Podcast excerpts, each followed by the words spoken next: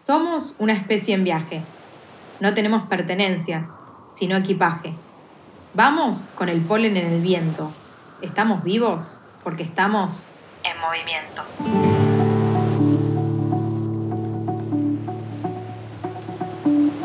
Esto es Soy Nómade, un podcast de reflexión, testimonios e información sobre la vida nómade.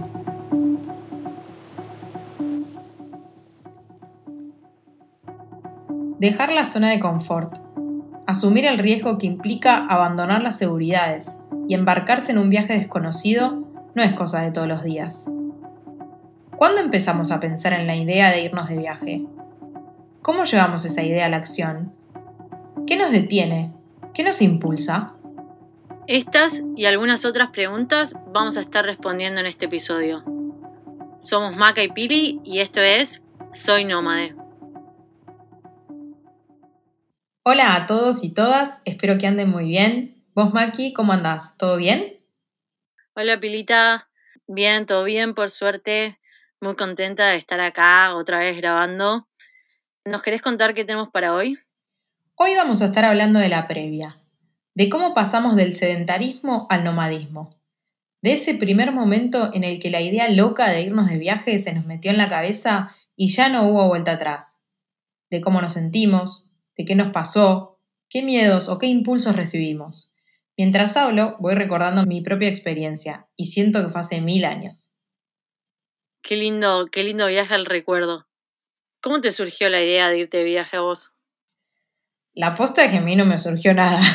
La idea de irme de viaje no fue mía. Fue de Pelle, que en ese momento, hacía poco nos habíamos puesto de novios y me lo propuso. Al principio pensé que era una locura y dije, este pie está loco. Vos andás, sé feliz, yo no te retengo, pero no.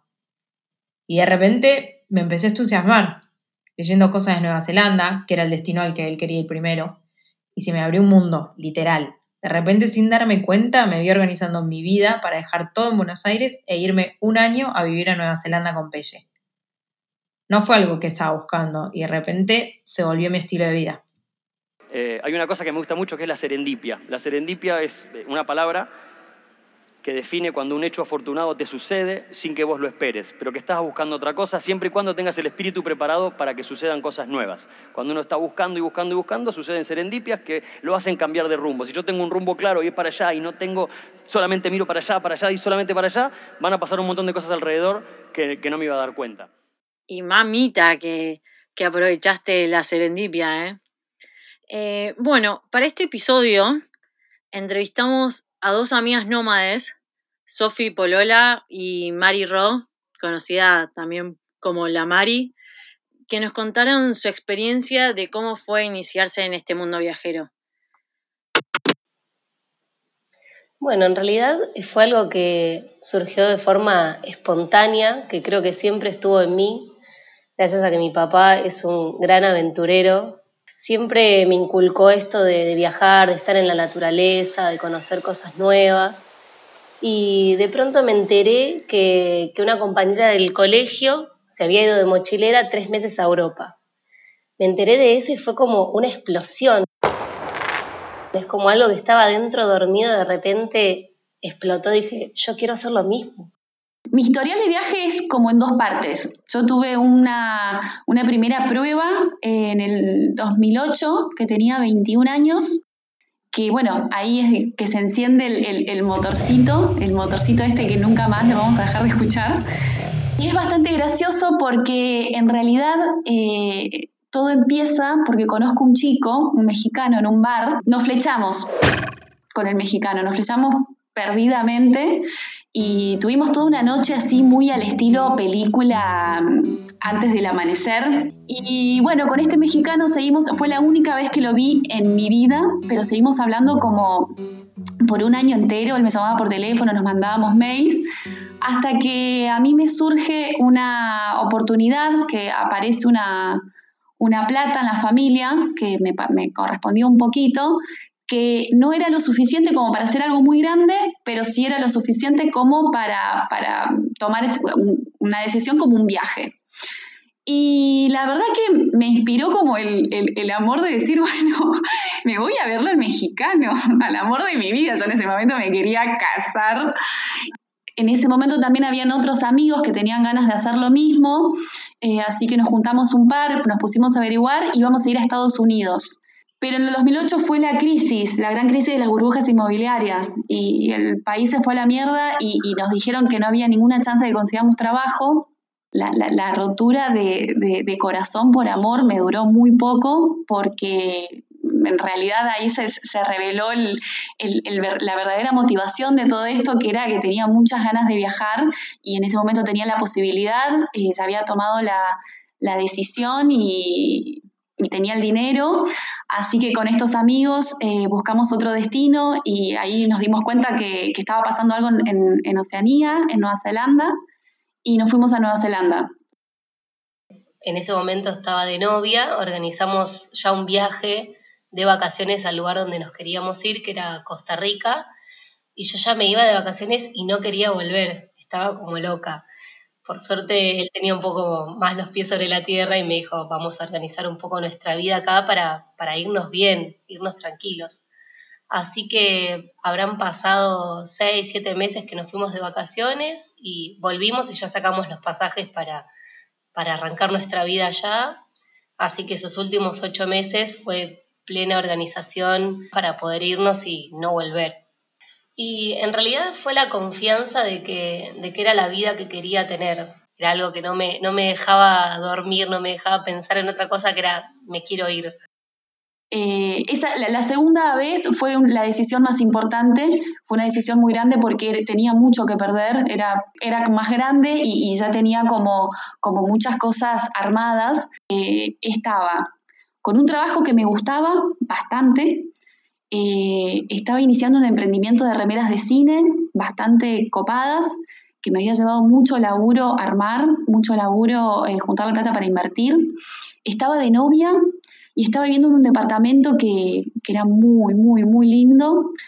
Y no sé si es porque todo estaba tan bien y tenía la pinta de, de, como de, ser una situación como para, para quedarse por mucho tiempo, ¿no? Era como una situación en que me invitaba a la estabilidad, que el motor se prendió con una fuerza, esa voz interna de ¿es ahora o no lo haces más? Sí, tenía una amiga que estaba viviendo en Avalon, Avalon es un pueblito en, en las afueras de Sydney, de Australia, y creo que mi amiga me dijo una vez, che, acá hay mucho trabajo, vos no tenés ganas de venirte. Creo que fue nada, fue así como una cosa en una conversación que salió muy al azar y no, no hubo vuelta atrás.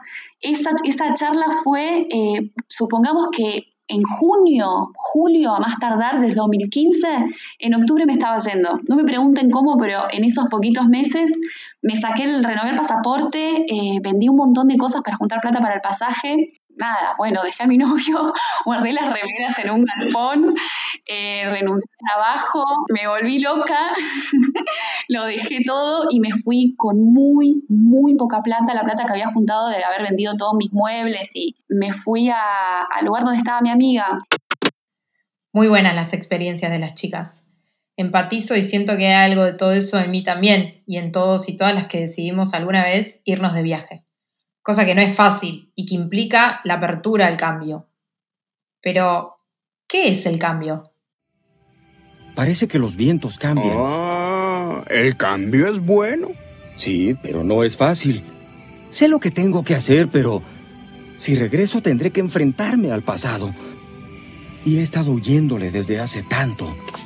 ¡Ay! ¿Por qué hiciste eso? No importa. Está en el pasado. sí, pero me dolió. Oh, sí, el pasado puede doler. Pero según lo veo, puedes o huir de él o aprender. ¡Ah! ¿Ves? ¿Y qué es lo que vas a hacer? Primero, te quito el bastón. A mí lo que me pasó con respecto a esto es que yo tenía algo que realmente me gustaba mucho y que no quería que cambie, que era el club. Jugué al hockey toda mi vida y posta que disfrutaba mucho de ir al club a entrenar, a jugar, a estar con mis amigas un tercer tiempo, ir a verlo a mi hermana, bueno, toda la vida de club, digamos. en esos momentos mi idea de irme de viaje rondaba en las visas Work and Holiday, que para sacarla tenía que tenías que estar estudiando.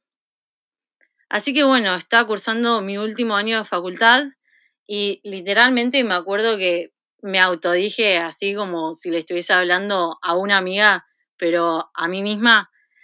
Eh, bueno, Macarena, mira, tenés por un lado todo un universo conocido que obviamente hay cosas que quisieras cambiar, pero que ya lo conoces, ya sabes lo que te gusta y que ya sabes que estás bien.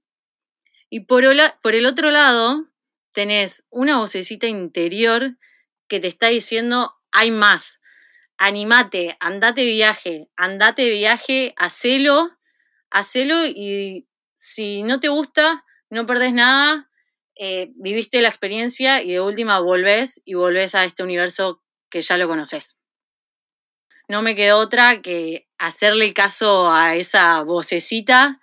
Tomé la decisión, igual que como escuchamos en el audio de recién, que hace un clic con el, con el cambio. Ahorré, me dejé materias para seguir rindiendo el año siguiente y poder aplicar a la visa. Y así fue. Así fue que fue una experiencia que superó mis expectativas, me voló de la cabeza la gente que conocí especialmente. Ahí entendí que, que ser nómade implica un montón de cosas y no todo es color de rosa. Ser nómade también es elegir y muchas, muchísimas veces aceptar que no se puede estar en todos lados volvimos de esas vacaciones y sacamos el pasaje para irnos a vivir a los siete meses. O sea que en esos siete meses teníamos que organizar todo para poder irnos a vivir. Ya era formar una familia allá, incluso fuimos a poner un negocio, fuimos a poner un restaurante. Sí, era, era muy joven, tenía 22 años, pero me quería casar, quería formar una familia eh, soñaba que todo eso iba a ser posible ahí, vivir en medio de la naturaleza, muy familia Ingalls. La familia Ingalls. Y bueno, ahora ya tengo 29 y pareciera que es parte de otra persona, de otra vida, algo que no, no cuadra.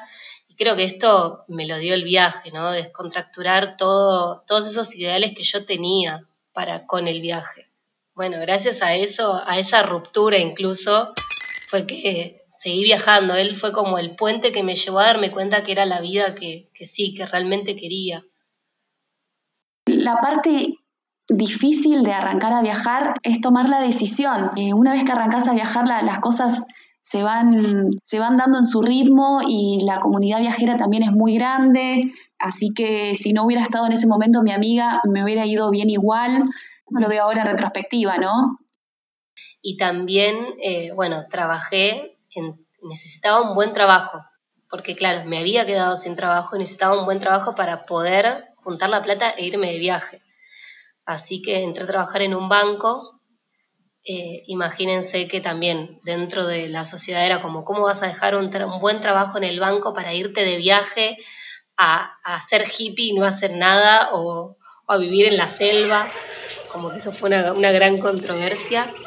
Eh, así que bueno, ese último trabajo eh, fue lo que me ayudó a poder juntar lo que me faltaba. Otra parte fueron ahorros, vendí el auto, todo, Fue bastante larga esa previa, entonces me dio mucho tiempo para, para tomar conciencia también de todo lo que estaba dejando y aún así no dudé ni un momento.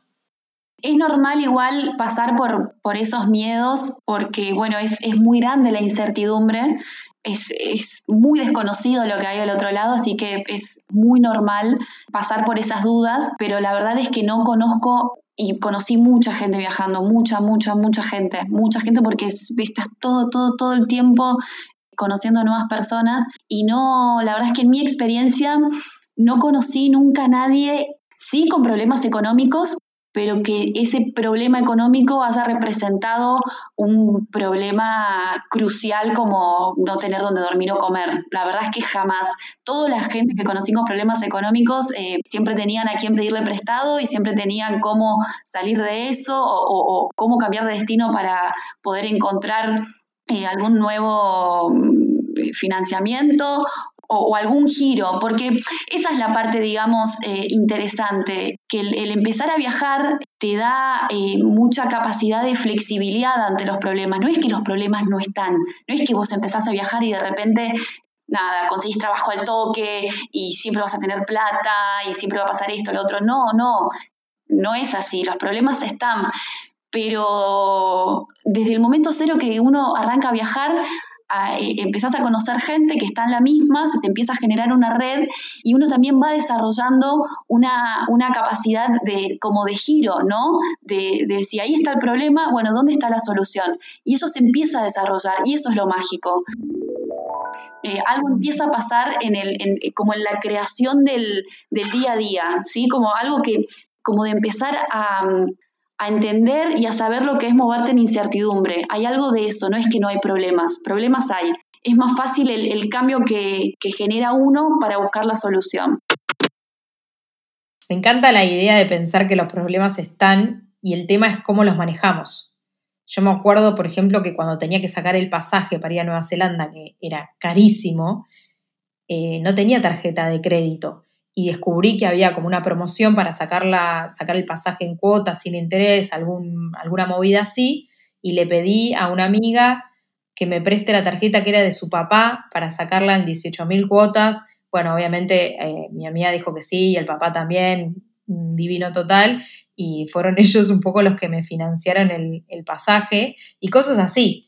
Fui buscando quién me podía bancar con cada cosa y todo sumaba.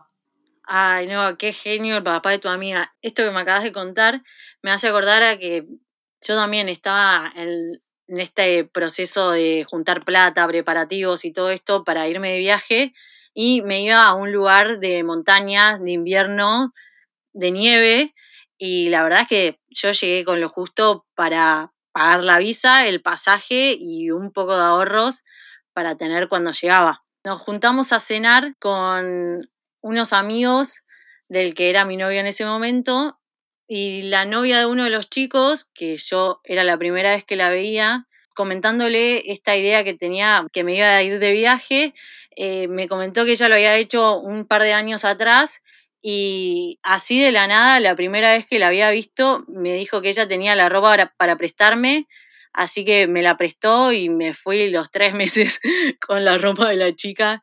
Una genia, la verdad tremendo cómo, cómo aparecen ayudas cuando uno quiere, la verdad es que le pone garra y nada, los problemas de, de plata, organización se resuelven. Lo más difícil para mí de toda esta etapa, la verdad, es ponerle el pecho a los vínculos que uno tiene acá. Uno tiene que transmitir eso de, la verdad es que me encanta que formes parte de mi vida y todo, todo lo que hacemos juntos, pero bueno, me quiero ir a buscar más. Claro, decir, me encanta, pero hoy necesito un poco más. Sí, es verdad, eso, ese lado a veces cuesta, hay algunos que la tienen más fácil, otros no tanto.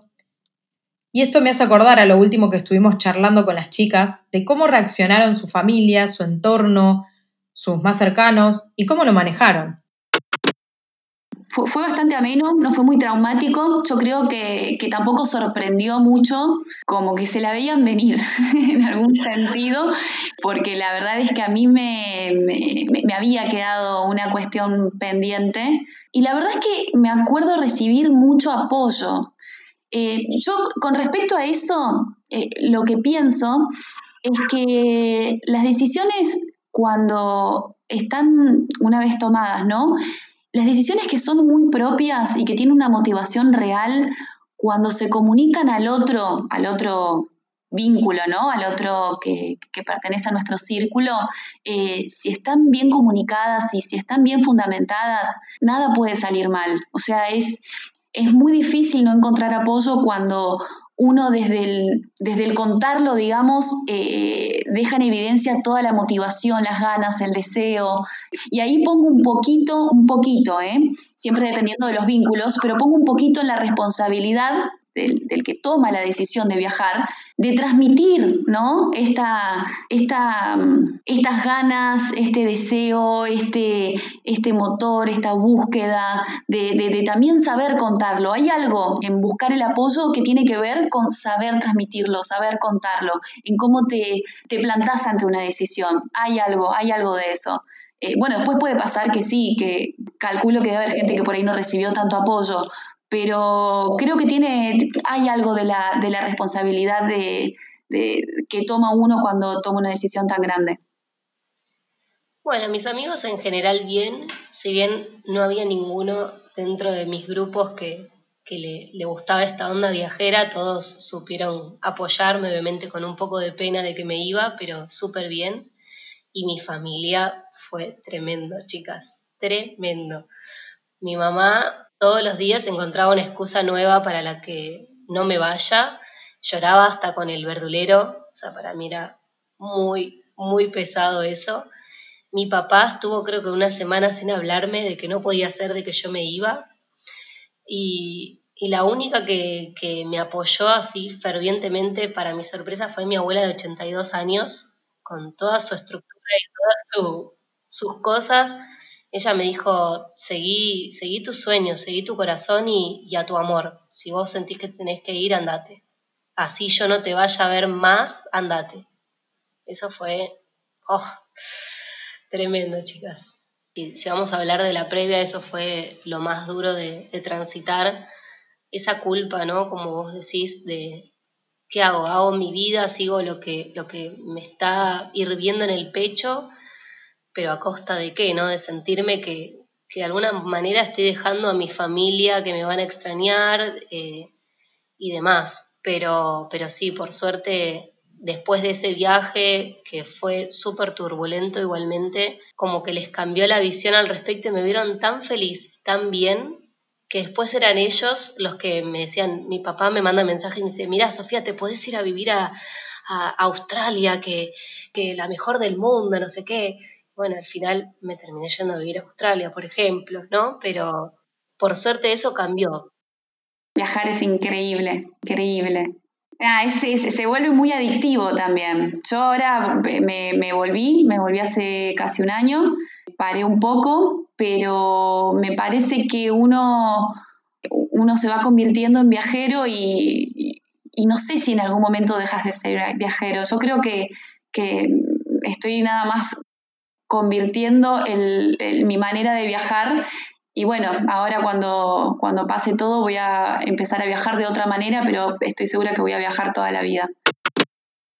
Muchísimas, muchísimas gracias a, a la Mari y a Sofi.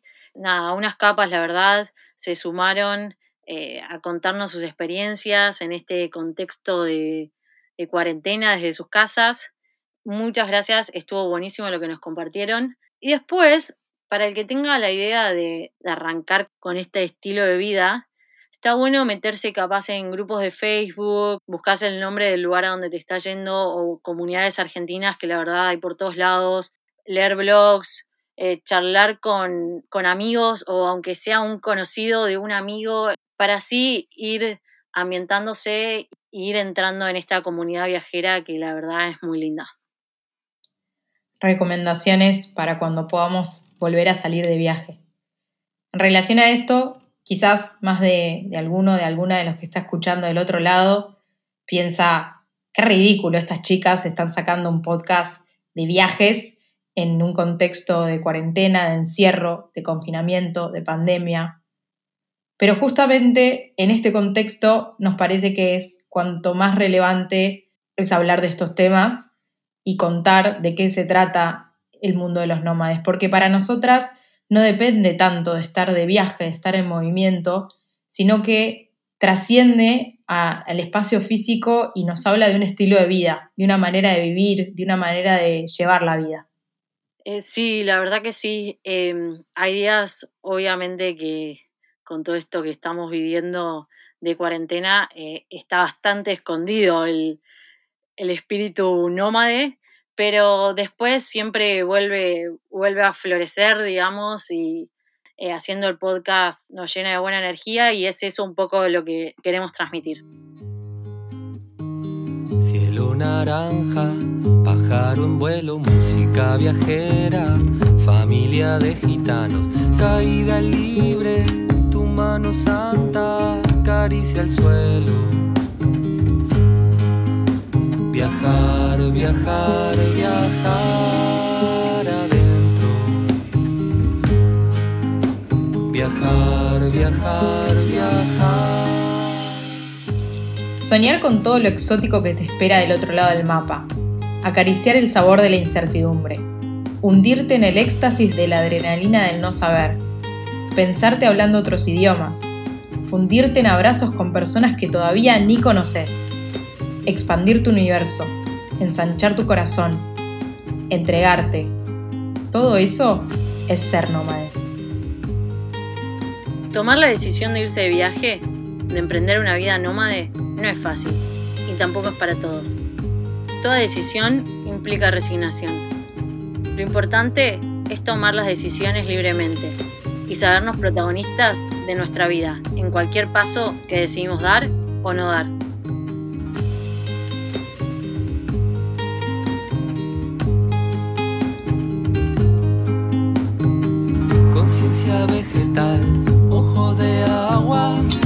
Salir a caminar, desempolvar el aire, ya no es real, no es ilusión, es desterrar la sensación de no poder viajar.